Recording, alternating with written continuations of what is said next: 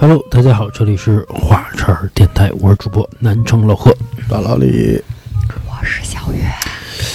本期灵异故事啊，话不多说，小月来第一个。话不多说啊，小月第一个。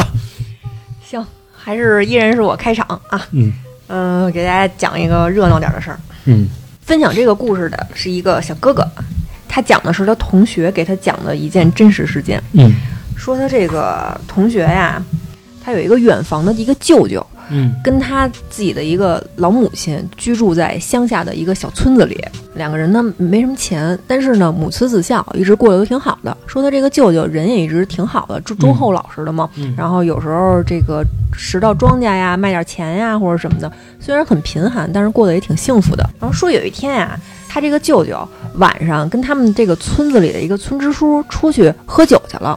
喝到差不多晚上这个得十点十一点了，哎，就各自这个醉醺醺的都回家了嘛。回家之后呢，他这个舅舅还没结婚，这不是还是跟他老母亲一块儿住吗？嗯，但是村支书人家结婚了呀，嗯还有媳妇儿孩子什么的。嗯说这个村支书这个一家人啊，睡到差不多夜里一点了，嗯忽然就听见外面有人砰砰砰的敲门，嗯。说这个齁老烦呢。然后这村支书呢，大夜里的醉醺醺的，披上衣服就去开门去了。开门一看呀，是他这同学的舅舅，提拉着他妈的脑袋站在门口。啊啊啊，这是一真事儿啊！我跟你说。啊，然后提拉着他妈的脑袋站在门口，然后就疯疯癫癫的就要把他妈的这个脑袋往这个村支书的怀里头塞，然后我操，当时这个就可想而知就疯了呀，就简直就赶紧着就报警啊或者什么的，警察天不亮就赶来了。说这个时候，他这个舅舅已经稍微清醒一点了，在派出所里就问他怎么回事儿啊？你这个到底出什么事儿了？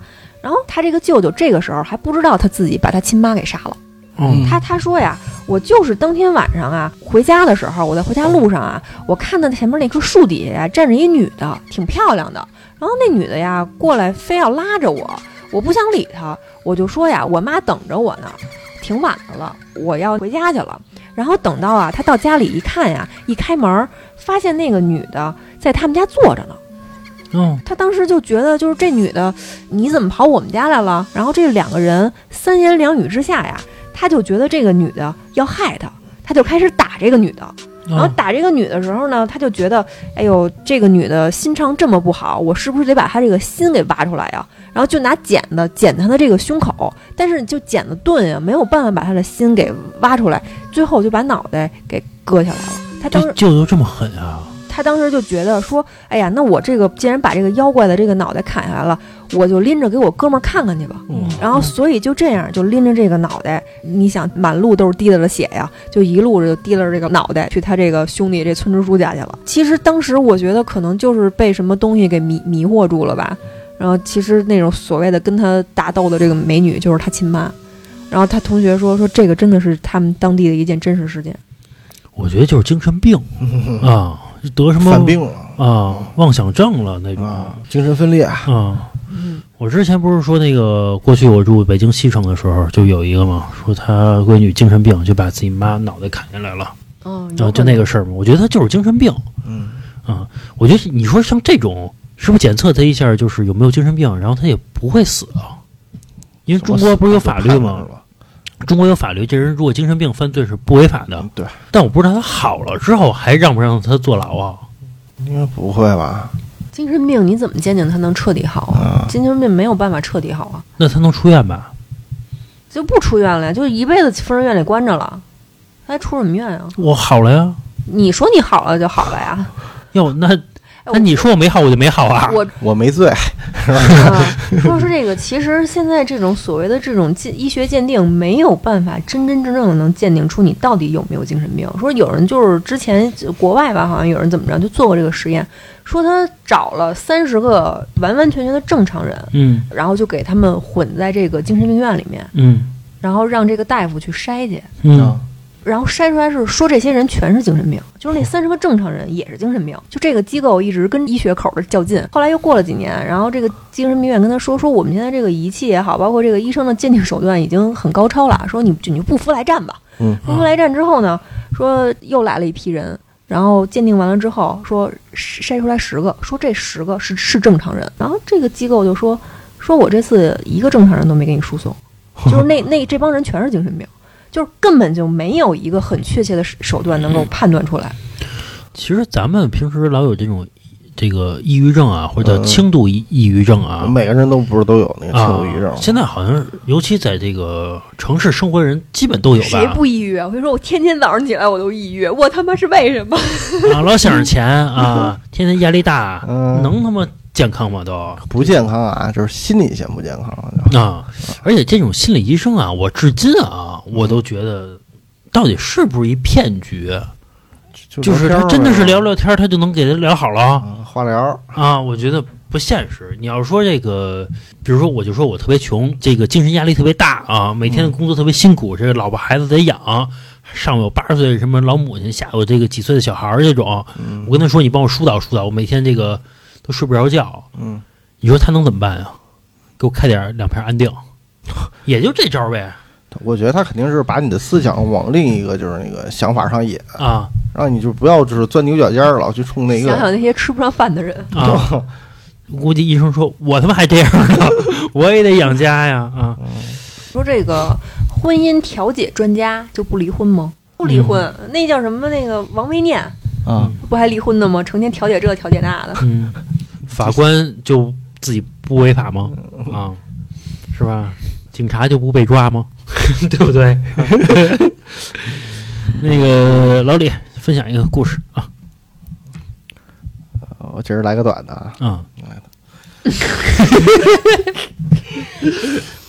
嗯，话说啊，有一对夫妇嗯平时啊有事没事儿老吵架嗯啊，有一次呢俩人又吵起来了，然后那个丈夫呢就在一怒之下把这个妻子给杀了，哦并且埋尸在后院。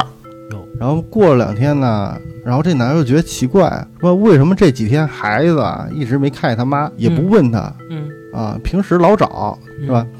于是呢，有一天他就问他儿子说：“这几天啊，你妈妈不在家，嗯你怎么一点不着急呀、嗯孩子说：“我也觉得奇怪啊，为什么爸爸总是背着妈妈我操！？”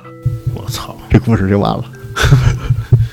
哎，其实挺瘆人的这种，尤其他爸啊，这心理上这个压力非常大。啊，对对对，接下来该怎么做呀？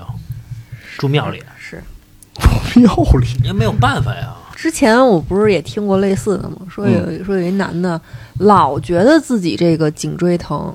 啊，啊、老觉得就是我这个颈椎怎么那么疼啊？什么找什么盲人按摩呀，什么扎针灸啊什么的，这什么这个那个的都不管用。去医院拍片子呀，是也拍不出来。人家说你这完全是正常的。嗯后来说他有一天呀，对着镜子，然后拿手机跟那儿拍照，就那种拍立得，嗯拍一张出一张，拍一张出一张。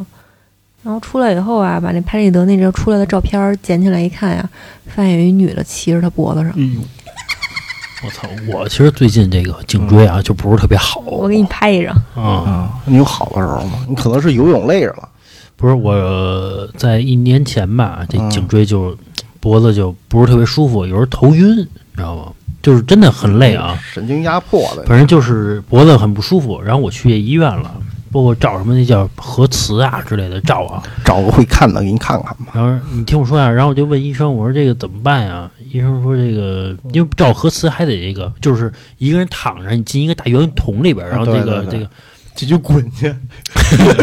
反正还需要预约，还很麻烦啊。是。是，然后这个前前后后两个星期才这个拿出片子来，然后找这医生，我说怎么办呀？怎么说呢？他说你啊，这个多放风筝，多游泳 就好了啊。说这个就多抬头，少少低头啊，没让你买个陀螺，天天抽去。反正就是这个。不是说那玩意儿治那个肩周炎呐、颈椎病啊。反正啊，这个尤其他们这医生跟我说，说这颈椎要有有问题啊，嗯，这个尤其在上班族，这个中午睡觉的时候别趴着，你最好仰着的仰着脸睡。你看，就是那个把那个座椅尽量放倒，躺着睡。我仰着睡不着。我也躺仰着睡不着，我就爱趴着睡嗯啊。你说你这个仰着睡、趴着睡啊，忽然想起一事儿。嗯我我我这我一开始啊没琢磨明白，后来我琢磨明白了。说这个之前啊，我看新闻说有一个这个小两口儿新装了这个房子，刚结婚嘛，嗯婚房，然后住进去了。住进去之后啊，可能是这个装修的这个质量啊太差了，嗯夜里睡着睡觉呢，就他们这个床头上的这个墙嗯墙体就倒了。嗯啊，然后倒下来之后吧，其实按理说不就砸到他们这个床上了吗？嗯这人可能就是你说砸脸上多危险呀，是吧？肯肯定就出问题了嘛。是啊，结果呀、这俩人啊啥事儿没有，嗯然后说后来就是轻微的这个后背上有点擦伤，嗯有点擦伤呢。然后记者就问他说说那个你们怎么这个墙倒了，你们怎么什么事儿都没有啊？就是后背上有点擦伤。然后这个夫妻俩就说说啊，我们俩呀都习惯呀趴着睡觉。然后我一想，趴谁他妈习惯趴着睡觉啊？我想啊，当时啊这俩指指不定干什么呢，就那他妈。不能都趴着呀，那那怎么也有可哦，也有可能啊，也有可能对啊。我说我后边啊，啊，我指不定干什么呢。咱们灵异故事啊，嗯严肃点儿，严肃点儿。严肃点儿。我再分享一个故事啊，哎，这个故事啊叫白豆腐哦，啊，也是一个比较温情的一个故事啊。说呀，这个住在村子的南头啊，有一个老爷子，嗯就从小啊就就爱吃白豆腐啊，啊，就是咱们说那个，你知道南豆腐和北豆腐的区别不？北豆腐就比较硬啊，比较粗的那啊，反正就是小葱拌豆腐那都是北豆腐啊。嗯然后那个特别啊，要吃这个在门口吆喝的那个人的白豆腐啊，嗯就得吃那人豆腐。老太太买的吧？那、不是不是，也是一老头啊，嗯，就是好啊，就爱吃人家那卖豆腐那个的豆腐。就爱吃老头儿豆腐啊。说那个卖豆腐那个的人的那个豆腐啊，在这个老头的嘴里啊，啊，别提多爽口了，啊凭什么猥琐呀？太好吃了，啊，说太好吃了，说这个跟喜之郎似的。这个喜这。说这老爷子一吃啊，吃了这个二十多年啊，哎呦说每天早上啊，就非得吃这白豆腐，就好这口啊，说这没吃白豆腐啊，一天啊都吃不下去啊。啊！要吃了这豆腐呢？啊，吃了这个豆腐呢？明天还得吃。要吃这豆腐啊，就每天早上这个早饭啊，必须得就是这个白豆腐吃。啊，然后这个一吃啊，就是好几十年。嗯，突然有一天啊，这卖豆腐啊，在一个风雨交加的夜晚啊，突然敲见老这老太太这，突然突然敲见老爷子那门儿嗯，啊，就就是说我给你送豆腐来了。嗯这老爷子就反正刚睡醒嘛，就是啊这个大早上吃。啊，这老爷子啊，这大晚上刚被吵醒，就说这个迷迷瞪瞪的说你送豆腐，说那你放这儿吧，多少钱呀、嗯说不要钱，说你拿着吧，一拿呀还一大兜子，特别多，是啊比之前啊多特多很多啊。你想撑死我？这然后这老爷子就睡睡觉了，睡完觉之后早上一看一想，他怎么送这么多豆腐呀？嗯，然后自从那个送完豆腐之后，就再也没见过那个卖豆腐的了，因为好几十年了，就朋友了，其实已经是啊。啊，因为天天见面嘛，嗯都已经成为这个老哥们儿了，一直没见着。结果后来这个左打听右打听，说这个卖豆腐的人去世了哎，并且是在他送豆腐那当天晚上去世的，啊，也就是说。很有可能具体时间这个作者没说啊啊，很有可能是在这个送豆腐之前他就去世了，但是也有可能是送豆腐之后啊，咱具体的这个为这些作者没有描述啊嗯，咱不是为了这个灵异故事啊，就故意说人家是这个去世之后才送的啊，咱不这么说。但是你这个如果说要是在这个送豆腐之前去世了，那就是灵异；如果在送豆腐之后去世了，那就不是灵异。你听我说呀，但是呢，你想想，他平时都是早上去卖豆腐，为什么突然在晚上给他送这个豆腐呢？其实这个很诡异，这个举动啊，也有可能，可能冥冥之中觉得这个每天早上你都会吃我这豆腐，啊，结果这次你吃不上了，嗯是不是有这个觉得身体抱恙那种感觉啊？也有可能啊。嗯，我可得让一次吃个够。结果啊，结果这老爷子呢，因为每次这个吃早饭必须吃他们家豆腐，就是吃不下饭去了，时间长了呢，身体也就不好了。然后没过一阵儿，这老爷子也去世了。嗯嗯嗯，豆腐剩吃不了，坏了，吃坏肚子，拉可以，死它可以冻起来，冻豆腐。涮涮涮火锅吃。下一个故事不，这故事过了。我觉得这故事还行。我说那个小月，再来一个故事。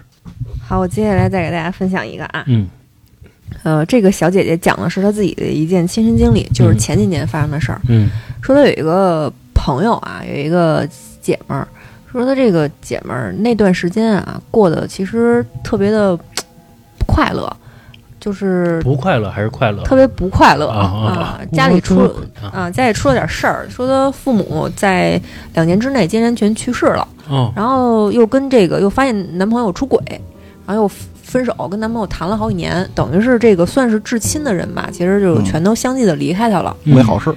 对，然后人这个思想啊一偏激就容易走窄了。嗯然后有一天晚上啊，他这个姐们儿就给他打了一电话，嗯说这个说咱俩也认识那么多年了。是吧？我这个最近过得也不太开心，我、嗯我我我也知道你挺惦记我的，我给你打一电话，就是想让你放心，你啊你也甭担心我了，是吧？嗯今天过后我就慢慢就好了，哦是吧？我我就没什么事儿了。然后他就觉得，他就觉得这姐们儿听这个口气，这的舌头有点大，可能也是刚刚喝了不少酒，那意思就是说你也你也别别想那么多了，你嗯你早点睡觉吧，明天都会好的，反正就安慰安慰他嘛就不。想唠酒嗑了啊，然后他那姐们儿那意思说说行吧，然后最后啊，反正也有点欲言又止的，说行吧，那你好好的吧，嗯。然后就把电话给挂了。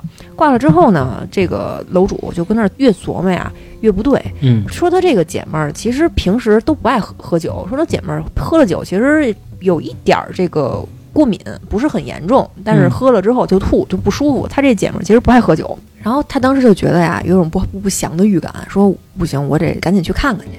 那时候夜里已经一两点了，说不管多晚吧，我得看看他去。嗯然后就嗯、就开着车就去了呗，大概隔个十来公里，也不是特远。嗯然后开进他们这个小区之后啊，那时候夜里挺晚的了，小区里啊一个人都没有，也没管什么停车位不停车位的，他就把那个车呀随便就扎一地儿了。扎一地儿呢，下车呀就要往他这个姐们儿这个楼里面冲，然后刚关上车门儿，一回头。然后发现有一个这个，就是穿着好像穿着保安制服，然后在这个黑夜里啊，这个脸呀巨黑巨黑的一人啊，就特别凶的就站在后边，就问他说：“你干嘛去？”哦啊，就突然问了这么一句话。然后他当时以为可能是这个小区里的这个保安，嗯然后因为着急，然后再加上这个这女孩可能脾气也比较冲，当时就给了他一句说：“你丫管我干嘛呢？”扭脸就走了。那哦走了之后呢，那人啊也也没追上来，就那么瞅着他。然后他经过这人的时候，就觉得这人身上臭烘烘的，说这个他妈的保安怎么不洗澡啊，臭不拉几的嗯臭保安，啊。然后可能也是这么骂了一句，然后就上上楼了。嗯然后上楼啊，然后这个刚一开门，就果然就发现啊，他这个姐们儿割腕儿了我啊，可能也是冲这个电视剧里面学的，就是嗯割了腕儿之后啊，接了一盆这个热水，把那个手泡在热水里了。嗯他去的时候，他姐们儿啊还没昏迷呢，嗯就是可能刚割。然后就就快点儿呗，就就赶紧着送，就是打幺二零什么的，哎，这个顺利把他姐们儿给这个救下来了。救下来之后呢，可能再这么一安慰什么的，也也有点后悔。说这个人啊，其实割腕儿的时候，没有说那个就是真的像电视里面就是特别使劲的把这手腕子全给割断了的。他毕竟疼啊，没有那么大的这个决心。就跟说说，哎，我再给大家插一个楼啊，说这个人这个跳楼的时候，其实去做这个尸检，都会发现其实全是趴着的，就是碎的，就是碎的最厉害的，其实都是胳膊肘和膝盖，是因为人在下坠的时候，你面临到死亡的时候，你会下意识的用东西，用这个手和脚去撑一下，然后避免自己的五脏和头去受损。其实说白了，就是人到最后快死那一刻，全是后悔的。然后说唯一的一个例外是谁？是张国荣。说张国荣死的时候是仰着下去的，啊，嗯，就是说这个人真不想活了。对嗯，真不想活了。说这个割腕自杀的人其实也一样，说你很少能够看到说像电视上说这人我这个有那么大的。拿什么美工刀，然后把我这个手腕子、这个血管全割破，没那么大的决心。到最后，其实割的那个血印儿都挺浅的。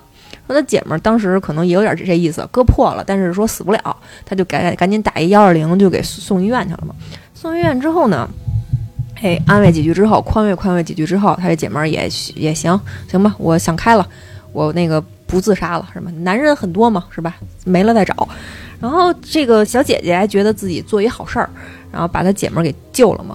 结果呀，救完她姐们儿之后啊，接下来一礼拜啊，她就怎么着？她碰见一什么事儿？鬼剃头，就是这个头发莫名其妙的就缺一块儿。嗯莫名其妙的缺一块儿，然后到最后说他这个头发都跟斑秃似的，就是满满脑袋都是缺一块儿、缺一块儿、缺一块儿的头发，整个人就是说这个也那种所谓的别人谁一看都说说你最近是不是没休息好啊？就那种所谓的眼下发青、印堂发黑，嗯然后高烧不退。嗯，非常啊憔悴啊。对对对，然后就这个过得也就是很痛苦嘛。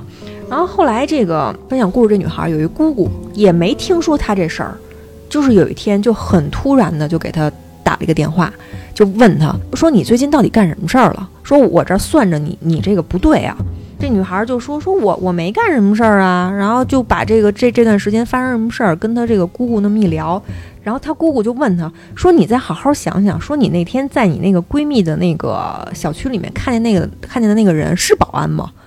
然后这女孩就说：“说我觉得是保安，穿着是保安制服，然后脸还黑不拉几的，我也不知道怎么长那么黑，身上还臭烘烘的。”然后她这姑姑就跟她说：“说那人根本就不是保安，是阴间的一个阴差。说当时啊是来收她闺蜜的，结果呢让她把这事儿给搅了嗯啊。然后这个她耽误了人家这个阴差的事儿，所以人家阴差要罚她。哦，然后后来呢，她觉得这事儿太匪夷所思了，然后她就跑过去问他那个朋友，她说：“你们这个小区里面有没有保安呀？”然后他这朋友就说嘛：“说我们这保安，我们这什么小区哪儿那么好啊？夜里保安还给你巡逻？说不可能，从来就没有夜里有这保安去去巡逻的。”然后后来这个女孩就问她姑姑说：“那她这个不是保安，怎么穿的怎么穿的跟保安一样啊？那不是黑白无常，不都是应该跟那个比如《新白娘子传奇》里边那样大那个袍子啊大袍子吗？”然后他那巫师帽啊，他那姑就说：“那你这阴间也与时俱进的，也不可能老那样儿哦，也得换新衣啊裳，。反正就这么一事儿。赶时髦，对嗯等于说没有臭保安，是吧？这他妈搅黄了也不赖他呀，是啊，关键是啊，嗯嘴别欠，你骂人干嘛呀？对吧？对吧？你要不骂人家，对吧？好好说聊聊，对吧？聊什么呀？你说干嘛去？我找我闺蜜去，完了吗？这事儿就你是谁呀？我告诉你，啊，你不是保安吗？我告诉你啊，对吧不？是你你你设想一场景啊，嗯你一回家，一保安问你你干嘛去？我我回我家呀。你会这样吗？你也上来说跟你家有什么关系？你管着吗？你也这样。不是这个，其实我想说一个社会现象啊，嗯其实这个保安这个岗位其实挺不好干的。为什么啊？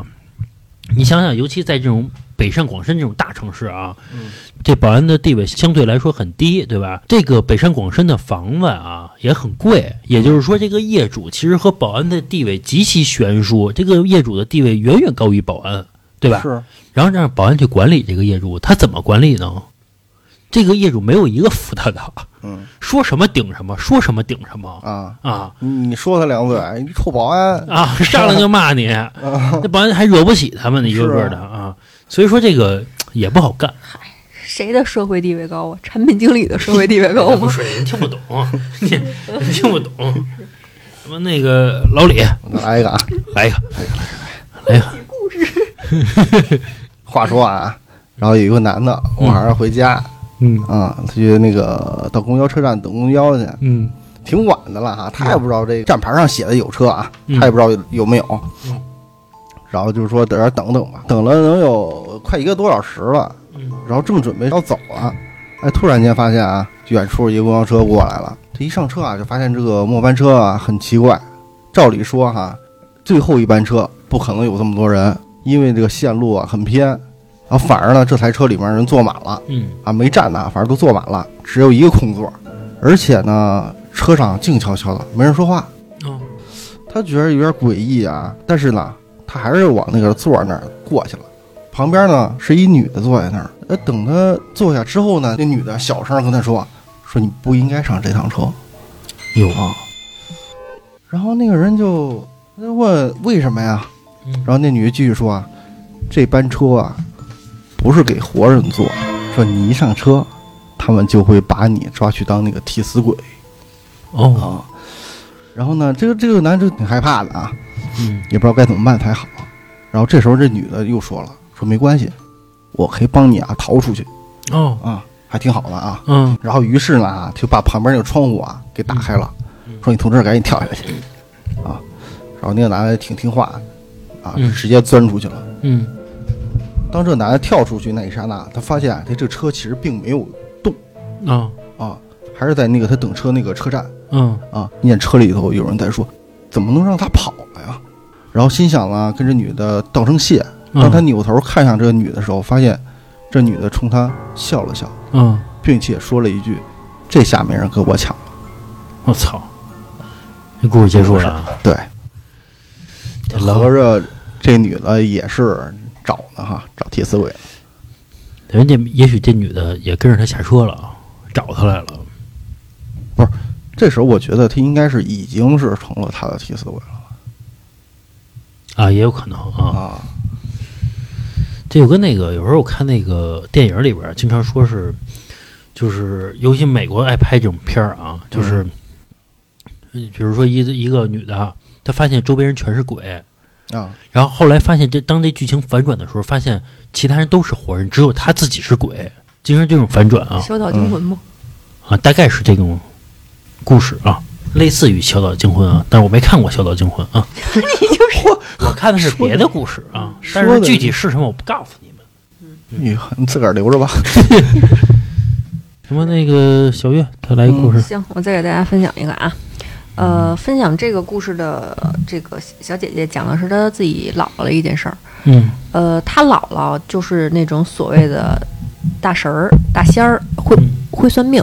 然后说她这个姥姥在从年轻的时候眼睛就不好，然后过了四十岁就彻底就瞎了，就看不见了。嗯其实你现在想想，有可能就是因为泄露了天机，嗯然后会得到一定的这个报应。嗯然后说他这个姥姥算命特别神，说这个十里八乡的好多人慕慕名而来，但是他姥姥从来不轻易的去给人家算。如果要是算的话，哪怕是给家里面至亲去算，都要收很多很多很多的钱。他姥姥就说嘛，说这个给人这个算命是遭天谴的，说你们把钱给到我手里，我是为了活下去才算命的，不是说嗯没事儿闲的去给人算。那意思就是说我多收点钱，我能避过这个天谴。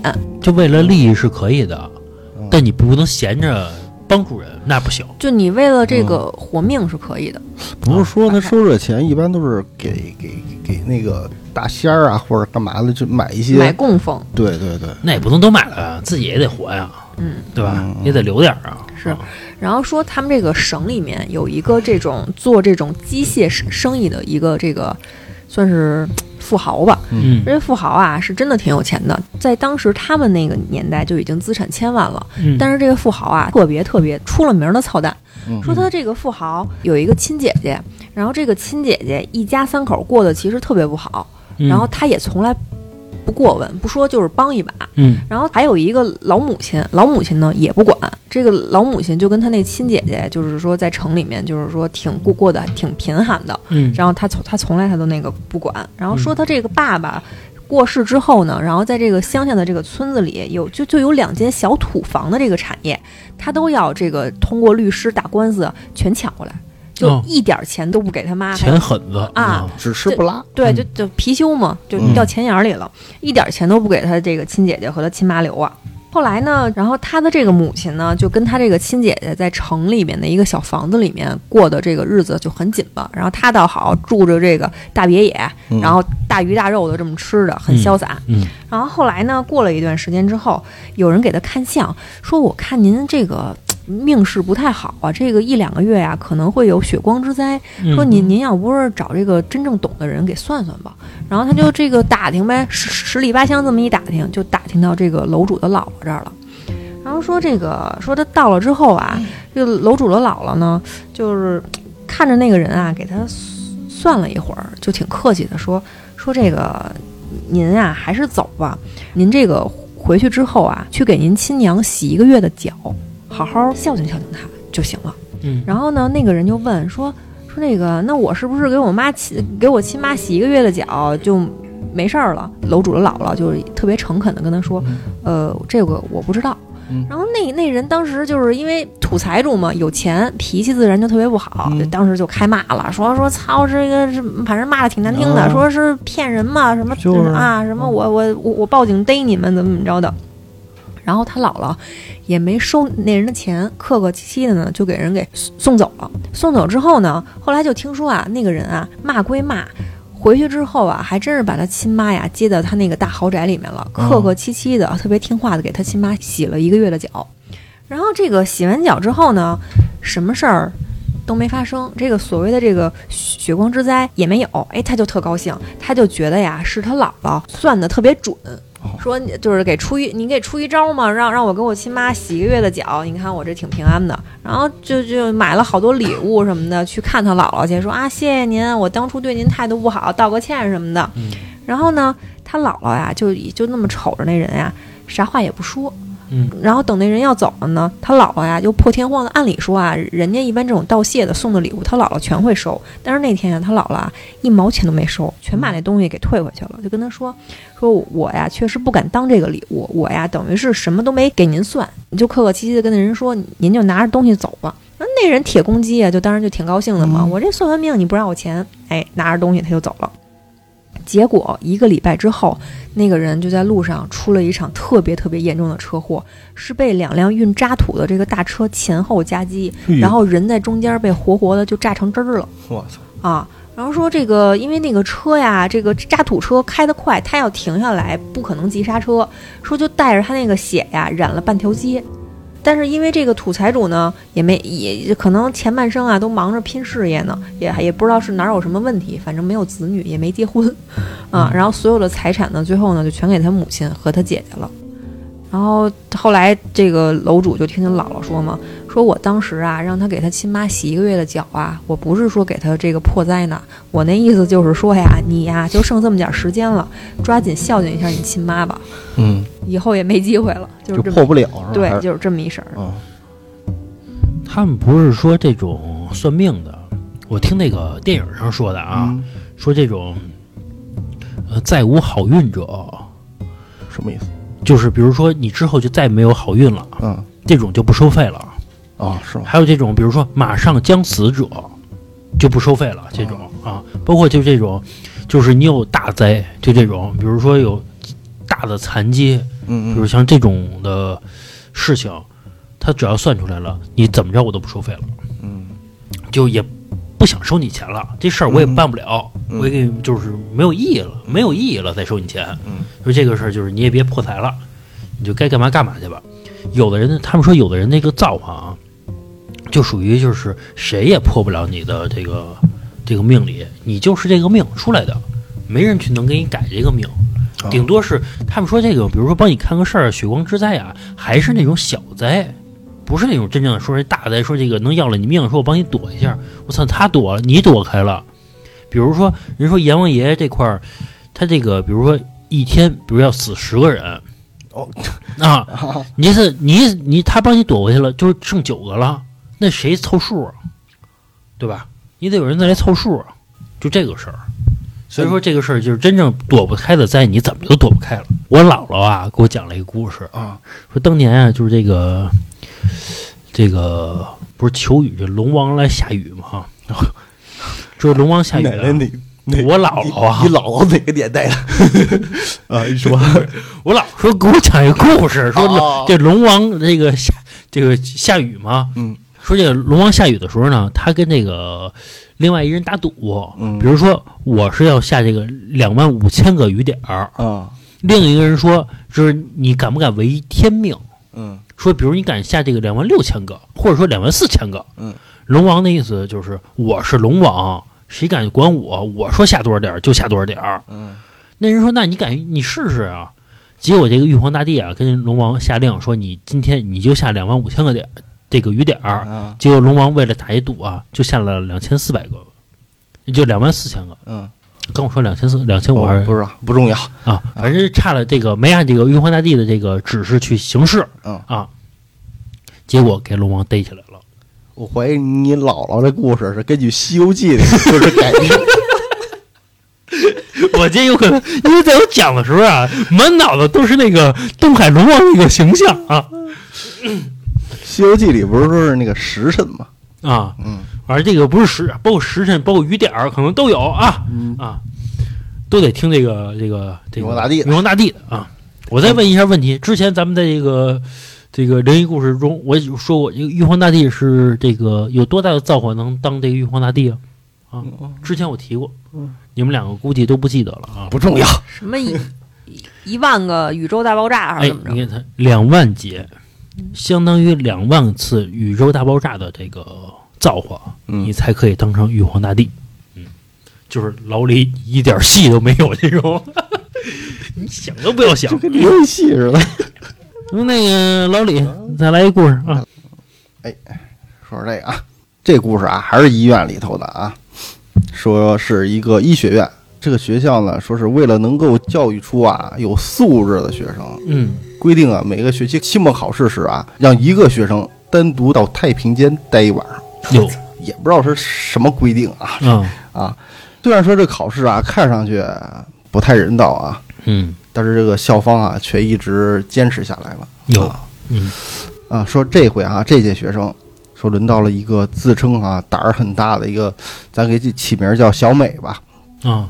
这个小美啊，一直在学校里面以胆大自居啊。哦，啊，而且在什么猫扑啊等许多论坛上，还都写那什么鬼鬼故事啊啊，自己编啊，就是以下网友为乐啊我家伙，啊，他自己啊就早就全校啊传出去了，说这次考试啊都不当回事儿啊啊。但是呢，啊当校方宣布这天轮到他的时候，他还是有点害怕，心里头是，啊，确实之前是吹牛逼呢，对对对，这次来动真格的了，但是他不能表现出来啊，是那毕竟是一个人在太平间里头。是关键是还不点灯，哦，这校 我觉得啊，校方直接处处死他们算了，干嘛这样折磨他呀？我怀疑是不是练胆儿啊，还是干嘛呀？啊啊啊啊！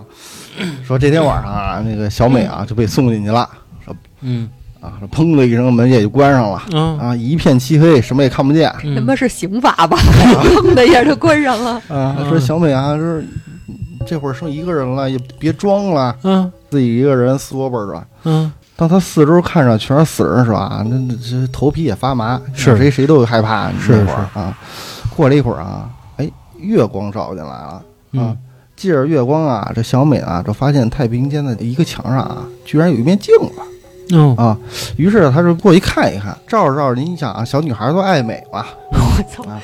这会儿估计也不爱美了。照着照着镜子就自个儿哼上了，嗯哼着哼着就就唱上歌了呗。嗯一想，哎，那我唱他一晚上歌是吧？嗯，嗯转移一下注意力，这一晚上也就过去了，是是吧？大合唱了，啊，嗯，于是啊，他就唱了一晚上嘛，是吧？直直一直唱到天亮。嗯，第二天呢，那个小美啊，就肿着那个嗓子就出来了，自个儿真唱一宿，啊，真唱一宿。啊，这时候就问他了，说你嗓子嗓子怎么了？怎么都哑了呀？嗯啊，他说我昨晚上我对着镜子唱一晚上歌，嗯他说哪儿有镜子呀？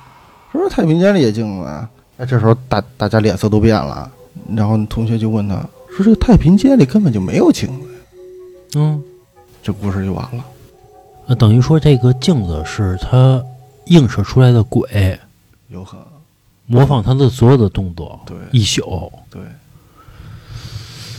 细思极恐啊！这个事儿，我听说一个故事啊，说是这个护士啊，在上这个医学院的时候，这个为了练他们的胆儿啊，不是说直接推出一尸体来，嗯。说你们就这个看吧，不是不是这意思，不是这么练他胆儿啊，说是啊，把这帮学生先赶到一个教室里边去，教室里啊有很多很多这个箱子，嗯。让这些这学生啊，因为你没皮这个别的地儿也没有坐的地儿，所以这个自然而然的啊，学生啊就会坐到他那个箱子上面去，啊，而且箱子啊正好这个到你腿这块儿坐起来啊，恰如其分这个位这个位置啊，恰如其分。啊，非常合适啊。结果这老师就过来了，讲一段话之后嗯。说，大家把这个屁股底下这个箱子打开，然后他们一打开全是白骨。哎呦啊，啊，就是通过这个然后练他们的胆儿。突然间让你看一个什么东西，对对对对，而不是说这个上来推一尸体，因为推上来推一尸体啊，即使你会有瘆得慌的，但是所有人这个都是有有心理准备。呃都有心理准备的，包括这么多人一起看，他也不会有特别害怕的事儿，嗯他只是觉得哎有点恶心或者有点反胃这种。但是比如说你和这个箱子接触很长时间了，你在上面还比如说聊天啊什么这个这个很放松的状态，突然你发现我操。我这个坐的这个箱子里边全是白骨，或者说是人体的器官，嗯就会变得这个很恐怖，是这么着这能反映出一个人的第一反应，是吧？对对对，这么着慢慢练他的胆儿。他想的是，哎，就这么突然的一下，我都不害怕了，那之后的事儿可能我也就没那么害怕了。嗯啊，大概这是我听说的啊，因为我也没读过医学院啊。什么那个小月，再来一故事。行，他讲的是是自己就是上大学的一件经历。这是一女孩啊，嗯，小姐姐，她读的也是医学院，哟，然后，但是他的这个医学院呢，不是说这个这个这个做手术的，然后包括护士什么的，他不是这种，他是制药的，他是学药药剂的。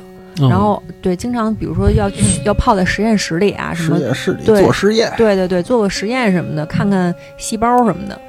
然后说这个有一年马上快到暑假了，就是期末之后嘛。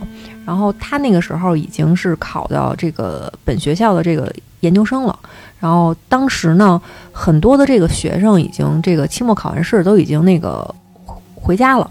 嗯然后导师把他和另外一个女孩给留下来了，那意思就是说说那个你们两个要是没什么事儿啊，晚走个一两天，帮我加个班儿做个实验什么的。然后什么呀？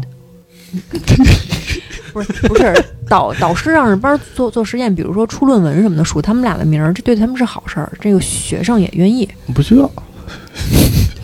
咱顺下说下去哈。哎哎，嗯，然后说这个他们两个就想着就是行吧，那就这个加班加点儿的是吧？我把这个实验给出出来。嗯然后说有一天啊，大概是都已经快这个夜里十点十一点了。对于嗯这你要是在这个上学的这个学校而言，实验室要是说十点十一点，其实就早空了嘛。嗯然后当时他们那个，因为实验室是那种老楼，嗯，就是咱们经常能在电视上也能看到那种，就外边爬了好多什么那个爬山虎、嗯红砖楼那样的啊特别特别老的那那种楼。说那玩意儿招蛇，哦，是吗？是吗？嗯，那个我不知道。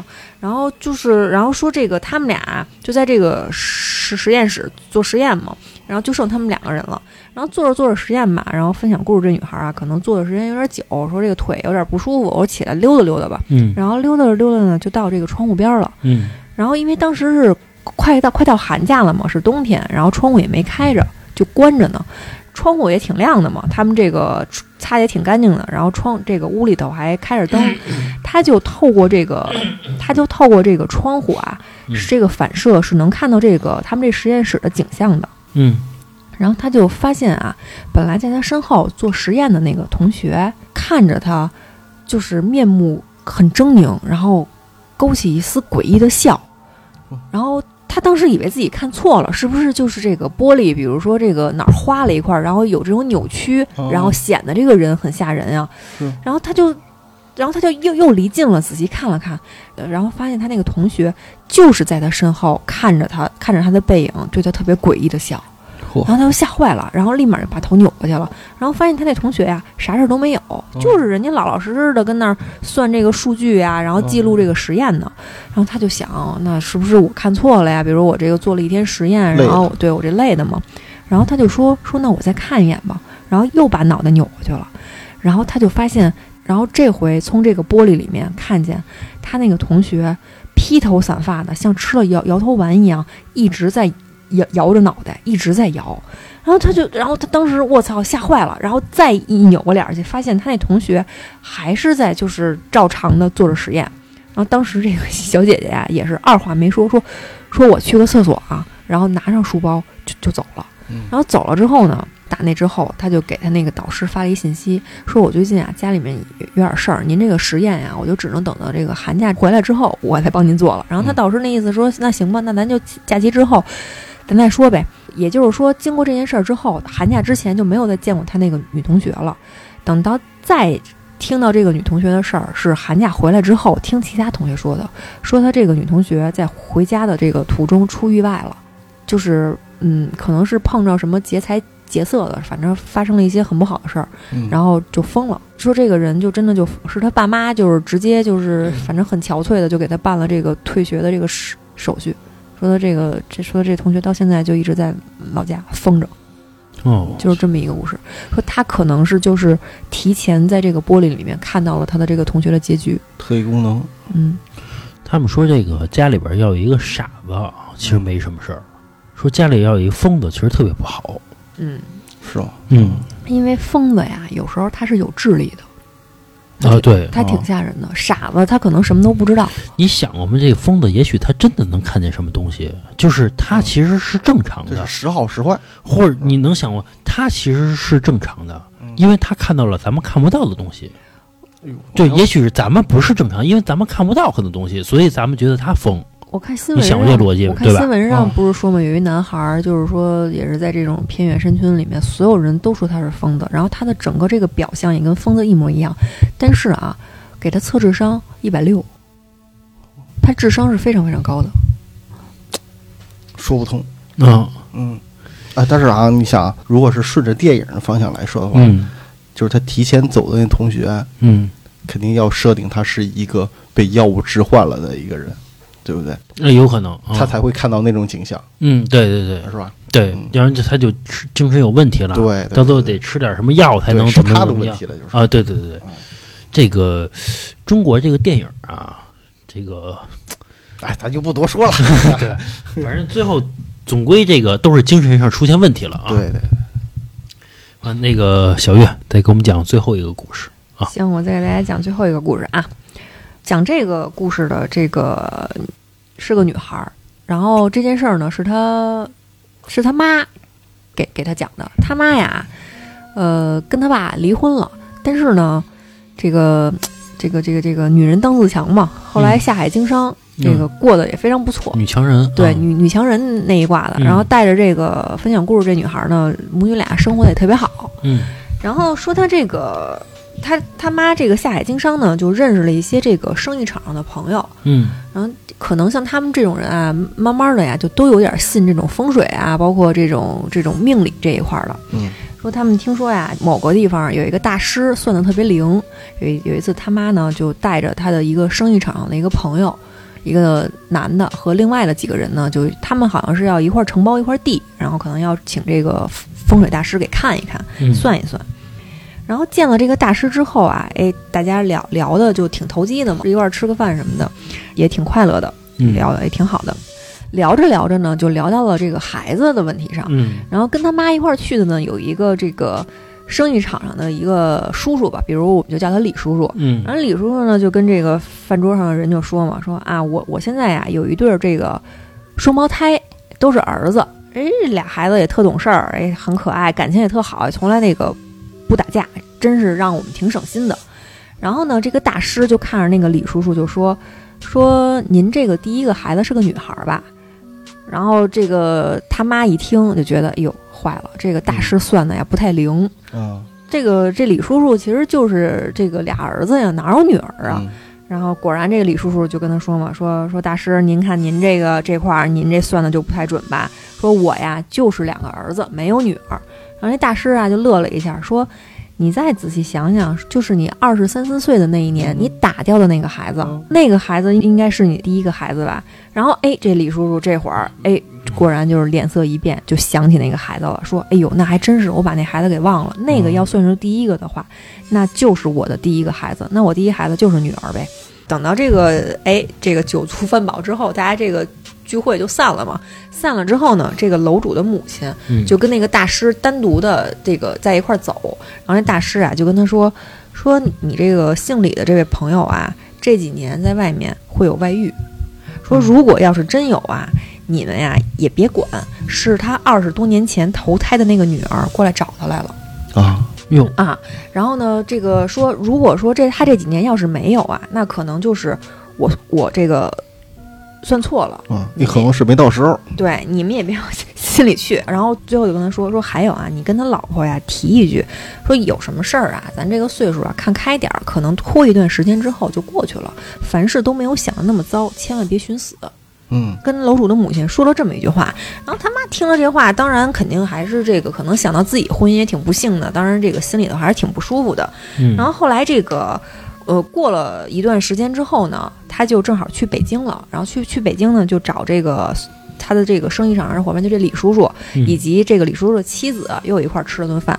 吃完饭之后呢，他就跟这个私下里啊，就跟这个李叔叔这个妻子啊，就跟那儿聊，就说说这个说你看这个老李啊，这都五十五十多岁了，真的还是打扮的还挺精神啊。这个不像这岁数人，你这就开玩笑似的说嘛，说那个你可得盯着紧点儿啊。他那么能挣，然后长得又挺帅的，这个肯定好多这个小丫头想扑他嘛。嗯然后呢，这个李叔叔这个媳妇儿啊，也他妈挺淡定的，就说呀，说这个家早他妈有了，嗯 啊，就就说嘛，说嗨是说这说这年月呀、这个人啊，做做人都是挺没底线的。然后这个楼主这母亲一听这话，肯定就是话里有话嘛，嗯就紧接着就就就劝他说：“你听我的啊，说这个咱这个不管发生什么事儿，你呀、都是这个老李啊最爱的太太，是吧？你们这还有两个儿子呢，什么有有天大的事儿啊，咱可别这个想不开。”然后这个李叔叔这媳妇儿，哎，听了以后就意味深长了，就跟他说：“说你是不是听到什么了？”然后他他这楼主这母亲就说说啊，那没有，我就是看他这个看这个老李挺帅的，说让让你小小心点儿。然后这个李叔叔这媳妇儿跟他说说你啊也不用劝我，这个傻方法呀，我我我其实全都用过了，我现在呀也看开了。现在这个老李呀也算是回到我身边了，跟那个二十多岁的小丫头啊也没什么来往了。说他也跪下求过我啊，说这个看在儿子的份儿上让我这个原谅他。然后我们俩现在呀也算是没事儿了。然后这那这个楼主这母亲一听这话，那肯定就是当初这个大师算的还是挺准的，等于是当初堕胎的那个女孩真的又投胎过来找他了。不是说这个女儿都是前世的情人吗？嗯，可能真的是有点这种因果循环的道理。是，嗯就这么一个故事。这就跟这大师啊，嗯。早就算出来了。当然啊，咱们也能想到，这男的啊长得还不错，打扮也挺精神的，呃，再有点钱，二十多岁的女孩肯定扑他呀，嗯，这个还用想吗？人家说别干扰人俩人的事儿，不是不是，他说的 不是不是，他是跟这个楼主的母亲说 说你们不要去管这件事儿，没有说不让他媳妇儿管。我觉得。就是，也就是说啊，这老李啊，拿着事拿着尚方宝剑了。大师说了，你别管我，我爱干嘛干嘛，你甭管我。而这男的，你想五十岁，正是这个这个五十岁，正是什么？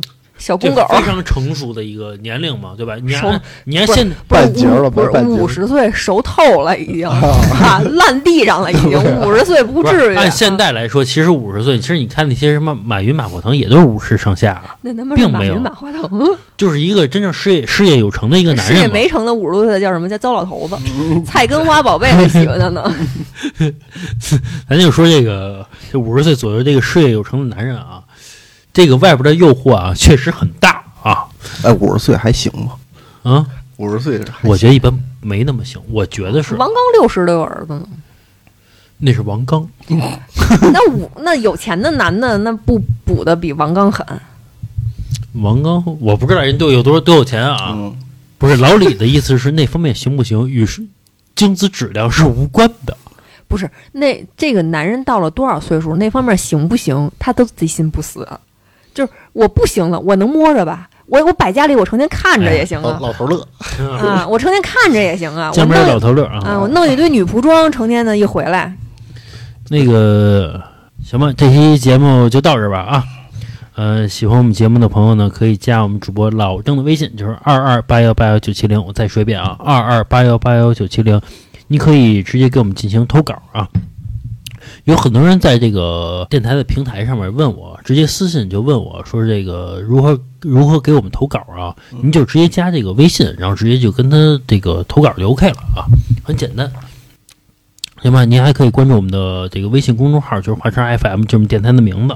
呃，关注公众号之后，在右下角有一个打赏主播，您打赏主播点一下打赏主播这个按钮啊，就可以给我们进行这个打赏了啊。有钱的捧个钱场，好吧？没钱的也捧个钱场。对，反正尽量打赏一下吧，好吧？啊，因为我们这个免费的电台并不容易，好吧？啊，花点时间，这个成本，包括这什么剪辑成本，反正很多很多吧。啊，呃，还有您，如果您有这种什么打官司的需求啊，比如说什么民事纠纷啊，包括房产纠纷啊、继承啊、询，继承啊之类的这些事儿啊，也可以加这老郑的微信，然后进行咨询啊。当然是有偿的，我们会给您打一折扣，好吧？这期节目就到这吧，拜拜。拜拜。